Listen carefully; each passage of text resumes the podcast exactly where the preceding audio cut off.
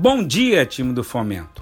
Hoje é sexta-feira, 8 de abril de 2022 e eu, Uruan Júnior, apresento para vocês o nosso AGR em Dia.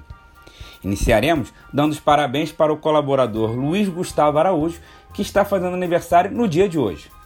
Agora, vamos aos destaques. A Rio já aprovou 110 milhões de reais em crédito no programa Reconstruir Petrópolis.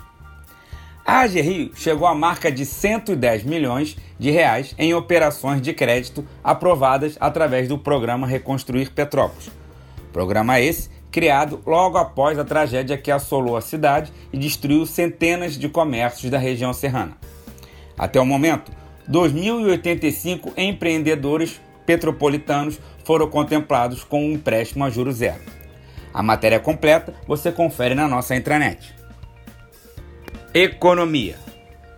Conta de luz ficará mais barata a partir do dia 16, é o que afirma o governo federal. O Comitê de Monitoramento do Setor Elétrico, vinculado ao Ministério de Minas e Energia, anunciou que a bandeira tarifária escassez hídrica será encerrada no próximo dia 16. O Ministério anunciou também que será aplicada a bandeira verde, sem cobrança adicional. Ou seja, as bandeiras vermelha e amarela não serão mais cobradas neste momento. A bandeira escassez hídrica é a mais cara do sistema e foi criada por uma resolução do Comitê de Monitoramento. Ela incide nas contas de luz desde setembro de 2021 e foi implantada na tentativa de cobrir os custos adicionais diante das medidas adotadas para enfrentar a escassez hídrica. Governo do Estado. Cláudio Castro reduz ICMS para operações com biogás e biometano. O governador do estado do Rio, Cláudio Castro, reduziu de 20% para 12% o imposto sobre operações relativas à circulação de mercadorias e sobre prestações de serviços de transporte interestadual e intermunicipal e de comunicação para comercialização de produtos com biogás e biometano no estado do Rio de Janeiro. É o que prevê a Lei 9635-22, sancionada pelo governador e publicada no Diário Oficial.